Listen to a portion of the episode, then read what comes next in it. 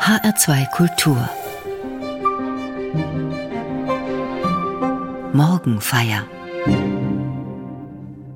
Jeden Sonntag im Advent wird sie schöner und vollständiger, unsere Weihnachtskrippe. Zum ersten Advent räumen wir eine Fensterbank leer und verwandeln sie in eine Landschaft mit Tüchern, Moos, Steinen und Ästen.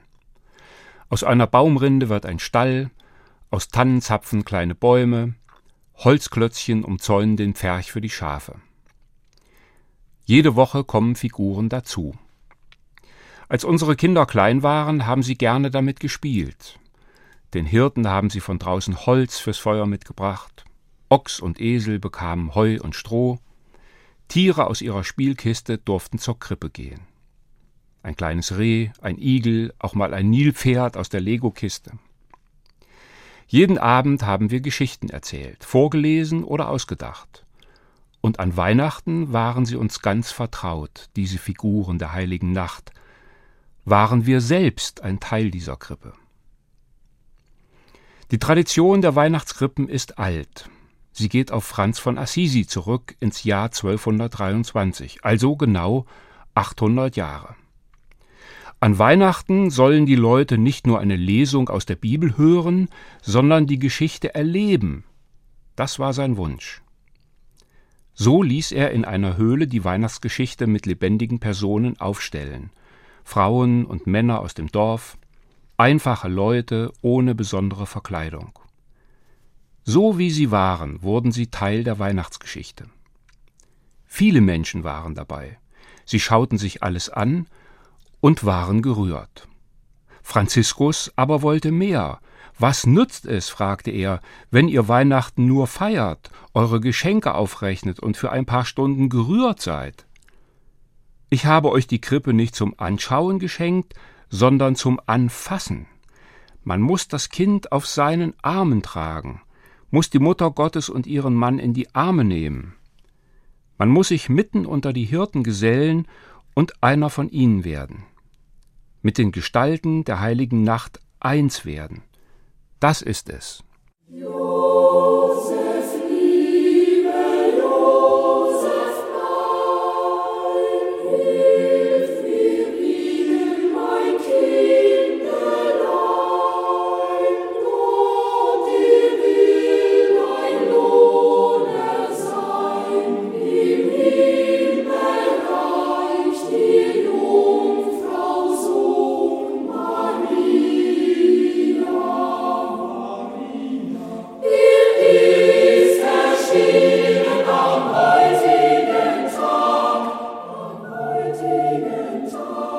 He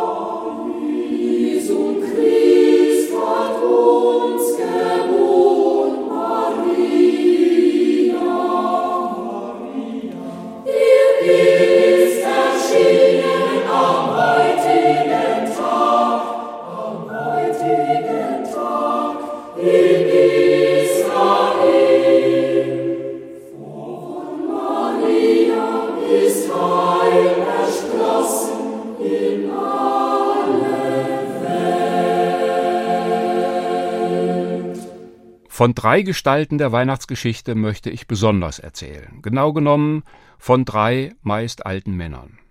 Der erste heißt Zacharias. Beim Krippenspiel kommt er nur selten vor. Er gehört in die vorweihnachtliche Geschichte, in den Advent. Von ihm und seiner Frau Elisabeth schreibt der Evangelist Lukas, beide waren hochbetagt. Trotzdem ist er noch nicht im Ruhestand, sondern versieht seinen Dienst als Priester im Tempel in Jerusalem. Viele Jahre hat er dort gebetet, auch für sich selbst und für seine Frau. Sie hatten sich so sehr ein Kind gewünscht. Eine Familie wollten sie gründen, Kinder haben und später Enkelkinder, wie die Nachbarn und die Verwandten. Jahr um Jahr haben sie gewartet. Irgendwann haben sie sich dann abgefunden mit ihrem Schicksal. Man muss zufrieden sein. Ja, Das sagt sich so leicht, aber es fühlt sich oft ganz anders an. Und dann kommt etwas, was sein Leben und Denken völlig durcheinander bringt, was ihm im wahrsten Sinne des Wortes die Sprache verschlägt. Ein Engel, mitten am Tag, mitten bei der Arbeit. Auch für einen Priester ist das nicht alltäglich. Als Zacharias ihn sah, erschrak er, und es kam Furcht über ihn. Aber der Engel sprach zu ihm, Fürchte dich nicht, deine Frau Elisabeth wird dir einen Sohn gebären, und du sollst ihm den Namen Johannes geben. Dieser Sohn wird die Herzen der Väter zu ihren Kindern bekehren und die Ungehorsamen zu der Klugheit der Gerechten. Das ist mehr, als Zacharias fassen kann. Er weiß doch, was geht und was nicht geht, womit man sich abfinden muss, was sich nicht ändern lässt. Woran soll ich das denn erkennen? Ich bin alt und auch meine Frau ist betagt, stammelt er eben noch, und dann wird er stumm. Vielleicht kennen wir das. Menschen, die nichts mehr vom Leben erwarten, die verbittert sind, weil sie zu viele Enttäuschungen erlebt haben. Sie erwarten nichts mehr von anderen und auch nichts von sich selbst, dass sich nochmal etwas Neues auftut, dass Veränderung möglich ist. Resignation macht stumm. Das ist im privaten so und auch im öffentlichen Leben. Wir können ja doch nichts machen. Wer so denkt, wird stumm. Die großen Fragen, die ganz vorne stehen und die jeden Tag besprochen werden müssten, werden von Resignation erstickt. Die Frage nach unserem Umgang mit der Schöpfung, nach einer gerechteren Verteilung der Güter, nach Frieden, nach Gemeinschaft.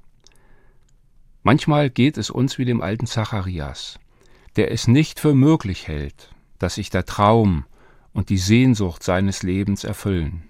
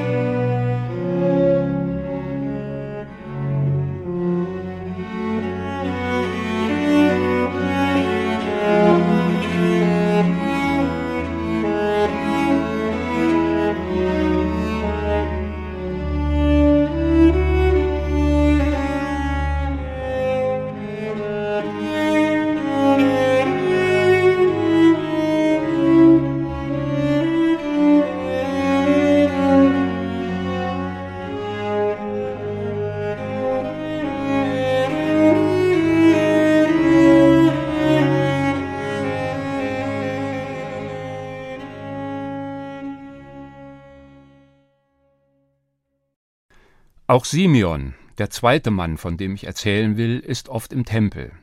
Er gehört in die nachweihnachtliche Geschichte der Bibel. Der Evangelist Lukas schreibt von ihm, er war alt, fromm und gottesfürchtig. Doch obwohl er bereits am Ende seiner Lebensreise angekommen ist, hat er nicht aufgehört zu warten.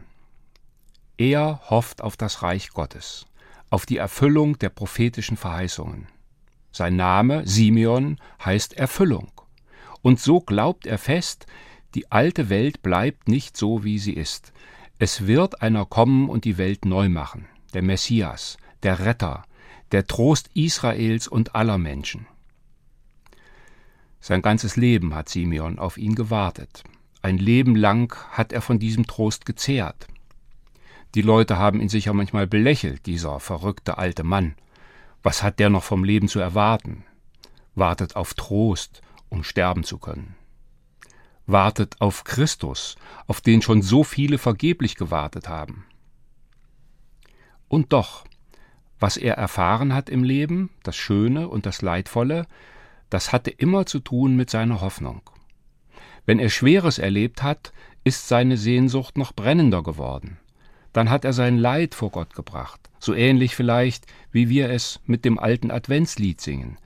Wo bleibst du, Trost der ganzen Welt, darauf sie all ihr Hoffnung stellt? O komm, ach komm vom höchsten Saal, komm, tröst uns hier im Jammertal. Und in guten Tagen, wenn er glücklich war und Schönes erlebt hat, ist seine Hoffnung zur Gewissheit geworden. Ja, Gott hat uns nicht vergessen. Sein Licht scheint in der Finsternis. Und einmal, einmal wird erfüllt werden, worauf wir warten. So hat das Warten sein Leben bestimmt, und sein Leben hat ihn das Warten gelehrt.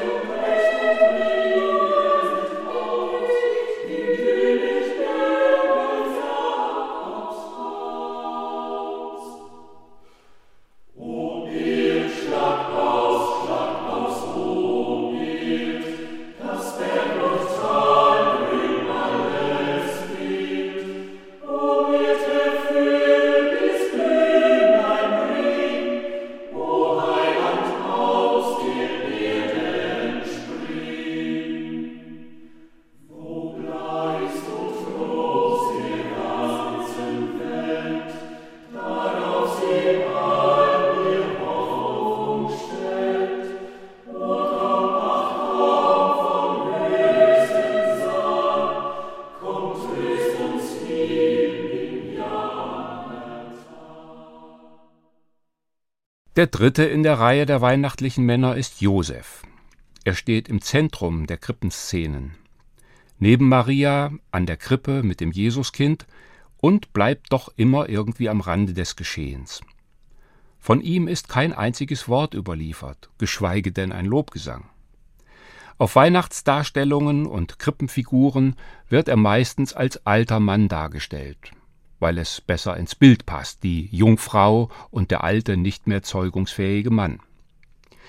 Dabei war er in der biblischen Geschichte gar nicht so alt, sondern in seinen besten Jahren. Er war ausgebildeter Zimmermann mit einer eigenen Werkstatt, und die Hochzeit mit Maria war schon geplant. Aber dann ist sie schwanger geworden von einem anderen. Josef sauer, und er will sie verlassen, heimlich, ohne großes Theater zu machen. Doch dann kommt auch zu ihm ein Engel. Josef, du Sohn Davids, fürchte dich nicht, Maria, deine Frau, zu dir zu nehmen, denn was sie empfangen hat, das ist vom Heiligen Geist. Und sie wird einen Sohn gebären, dem sollst du den Namen Jesus geben, denn er wird sein Volk erretten von seinen Sünden. Dies zu verstehen, ja anzunehmen, ist nicht weniger eine Zumutung für Herz und Verstand als das, was Zacharias gesagt wird. Doch von Josef hören wir kein Aber. Josef fragt nicht, Josef diskutiert nicht, Josef macht einfach, was gemacht werden muss. Er nimmt Maria zu sich, kümmert sich, ist für sie da und für das Kind, das bald geboren wird. Er ist ein Kümmerer, ein Fürsorger, ein Careworker, wie wir heute sagen. Ob sich die drei Männer einmal getroffen haben? Simeon und Zacharias waren beide im Tempel in Jerusalem, da gab es sicher Gelegenheiten, ins Gespräch zu kommen. Und die Frauen von Josef und Zacharias, Maria und Elisabeth, waren Cousinen.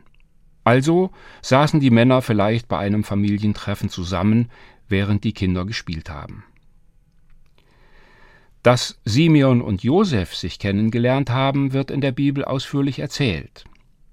Josef und Maria bringen nämlich den neugeborenen Jesus in den Tempel. Dort begegnen sie dem alten Simeon. Und der sieht, was dort keiner sieht. In diesem Kind erkennt er den Trost Israels, den Retter der Welt, auf den er sein Leben lang gewartet hat. Er nimmt ihn auf die Arme und lobt Gott mit den Worten Herr, nun lässest du deinen Diener in Frieden fahren, denn meine Augen haben deinen Heiland gesehen.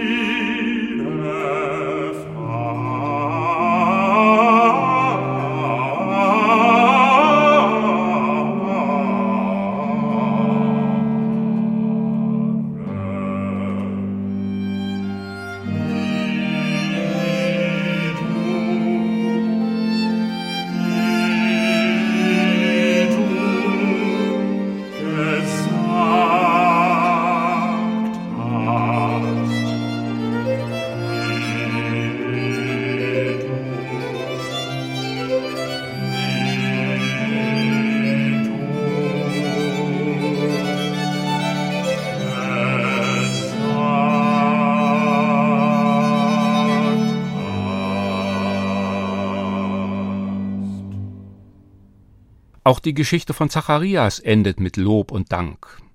Die Verheißung des Engels wird wahr und seine Frau Elisabeth bringt einen Sohn zur Welt. Als er den Namen des Neugeborenen auf eine Tafel schreibt, wird dem Verstummten die Zunge gelöst. Er heißt Johannes, schreibt er. Das bedeutet, Gott ist gnädig.